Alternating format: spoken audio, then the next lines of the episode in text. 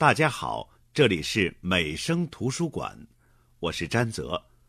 我朗读的课文是《少年闰土》。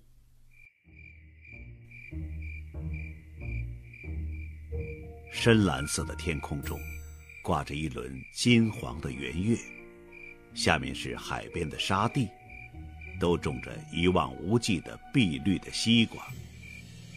其间有一个十一二岁的少年，项带银圈，手捏一柄钢叉，向一匹茶用力的刺去，那茶却将身一扭，反从他的胯下逃走了。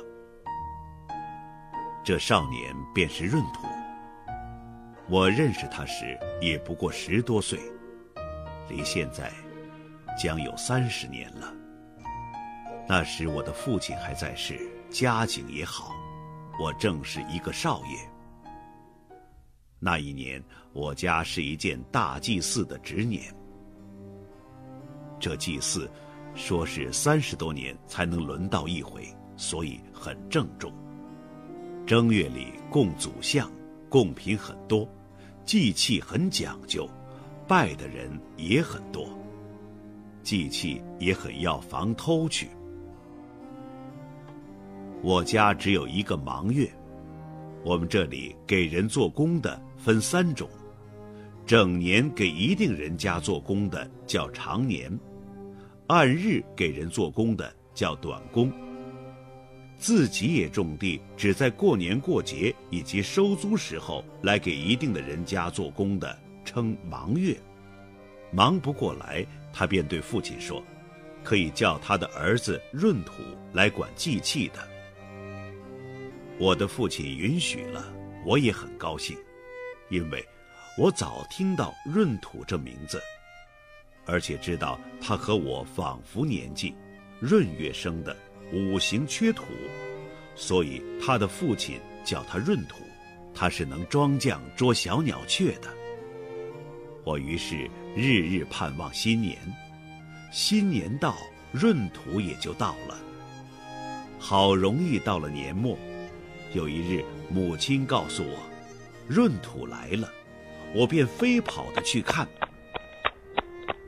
他正在厨房里，紫色的圆脸。头戴一顶小毡帽，颈上套一个明晃晃的银项圈这可见他的父亲十分爱他，怕他死去，所以在神佛面前许下愿心，用圈子将他套住了。他见人很怕羞，只是不怕我。没有旁人的时候，便和我说话。于是，不到半日，我们便熟识了。我们那时候不知道谈些什么，只记得闰土很高兴，说是上城之后见了许多没有见过的东西。第二日，我便要他捕鸟。他说：“这不能，需大雪下了才好。我们沙地上下了雪，我扫出一块空地来，用短棒支起一个大竹匾，撒下鼻骨。”看鸟雀来吃时，我远远的将附在棒上的绳子只一拉，那鸟雀就罩在竹匾下了。什么都有，稻鸡、角鸡、鹂鸪、蓝贝。我于是又很盼望下雪。闰土又对我说：“现在太冷，你夏天到我们这里来，我们日里到海边捡贝壳去。”红的、绿的都有，鬼见怕也有，观音手也有。晚上我和爹管西瓜去，你也去。管贼吗？不是，走路的人口渴了，摘一个瓜吃，我们这里是不算偷的。要管的是獾猪、刺猬、茶。月亮地下，你听，啦啦的响了，茶在咬瓜了。你便捏了胡叉，轻轻的走去。我那时并不知道，这所谓茶的是怎么一件东西，便是现在也没有知道，只是无端的觉得状如小狗而很凶猛。它不咬人吗？有胡茬呢。走到了，看见茬了，你便刺。这畜生很伶俐，倒向你奔来，反从胯下窜了。它的皮毛是油一般的滑。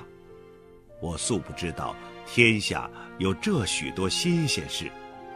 海边有如许五色的贝壳，西瓜有这样危险的经历。